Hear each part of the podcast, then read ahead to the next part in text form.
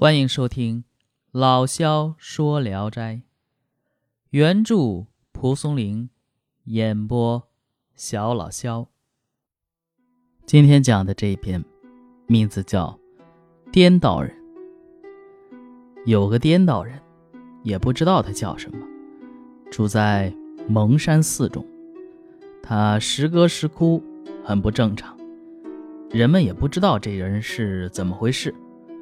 有人见到他煮石头当饭吃。当时正值九月九日重阳节，城中一位有钱有势的人带着酒登高望远，坐车打伞，这个气派煊赫的来到蒙山。宴饮完毕，路过蒙山寺，刚到寺门，就看到道人赤着脚，穿着破道袍，自己打着一把黄伞。口中念着戒严的号令，从寺里走出来，意思好像在戏弄登山的人。这有钱有势的主儿就恼了，又羞又怒，命令仆人追赶谩骂这道人。道人呢是边笑边退，追急了就扔掉黄伞。仆人们上去撕坏了黄伞，这碎片呢就变成了老鹰，四散飞走了。众人看见了，很是诧异，又发现伞柄变成了巨蟒，红色的鳞片耀人眼目。众人乱叫着要逃跑。这时，一起来游玩的一个人让大家止步，说：“这不过是障眼法，怎么能吃人呢？”说着，拿起刀迎上前去。那蟒蛇呢，张开大口，发怒地迎上去，一口把那人吞下去。咽了，众人大惊，急忙簇拥着这贵人跑，跑出三里地之外，才敢停下来，派几个人回去探访。他们犹犹豫豫地蹭到了寺内，那里人和蟒都没有了。刚要返回去报告，听到老槐树内有个毛驴似的喘息声，这些人惊异极了，开始时不敢上前。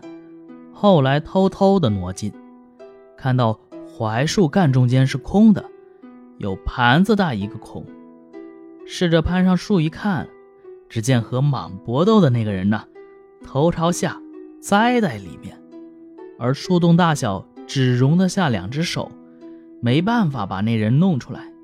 急忙用刀劈树，等树劈开了，那个人已经昏死过去。过了一会儿。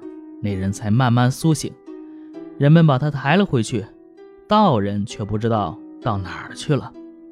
意思是说，张着伞游山，俗气已深入骨髓。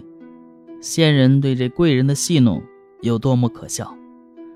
我家乡的秀才殷文平是毕思农的妹夫，为人玩世不恭。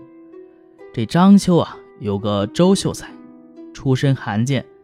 但是外出呢，必坐轿。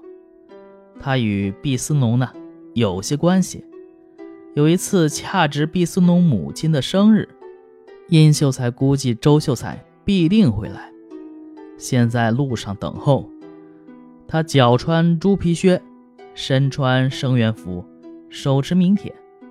等周秀才的轿子一到，他就在道旁鞠躬，大声报告说。淄川生源迎接章丘生源。周秀才很惭愧，下轿以后呢，和这殷秀才寒暄了几句，就告别了。一会儿呢，大家都在毕思农的客厅里聚会，满座客人都是华服高冠。一看殷秀才的装束，大家都偷偷发笑，但殷秀才傲然自若。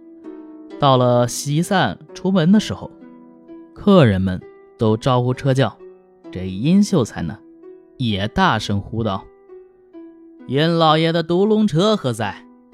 马上呢，就有两名健壮的仆人，抬着一根扁担，横放在殷秀才面前。殷秀才呢，啊，泰然自若，腾身跨上去，说了声拜谢。这殷秀才呢，就乘着扁担飞驰而去。当然啊。不是真飞，是两个人抬着他飞跑。看来这个阴生啊，也是仙人一类的人呢。好，这一篇就讲完了啊。啊，所谓的，嗯，这篇讲的是什么呢？讲的是摆谱被戏弄的事儿。所谓的摆谱讲身份呢，并不只是表现在出行一个方面，衣食住行往往都有。摆什么呢？讲什么呢？要么就是张扬的是富，要么张扬的就是贵，啊，还有的是张扬自己的一些性格特点。啊，说起来，反正总之张扬的是要高人一等，别人所达不到的。说起这事儿来，嗯，我想起很久很久以前我特别喜欢的一个主播银子啊，他那段很出圈的啊啊。我跟你说，抢占了！我在跟人外边啪啪啪啪啪啪。如果你们啊对这个感兴趣，你们可以去搜一搜这段啊，挺有意思的。啪啪啪啪啪啪啊！所以说张扬啊，总是要张扬出要感觉要高人一等的，就感觉这事儿世上啊盛不下我了已经。但是呢，由于出行的影响方面更为广泛。众目所瞩，且与周身自然的环境啊不协调，往往啊更能成为文人讽刺的目标。所谓“张盖游山，厌气夹于骨髓”，这句话呢，就是从审美的角度批判的。好，这一篇也讲完了，我是小老肖，咱们下一篇接着聊。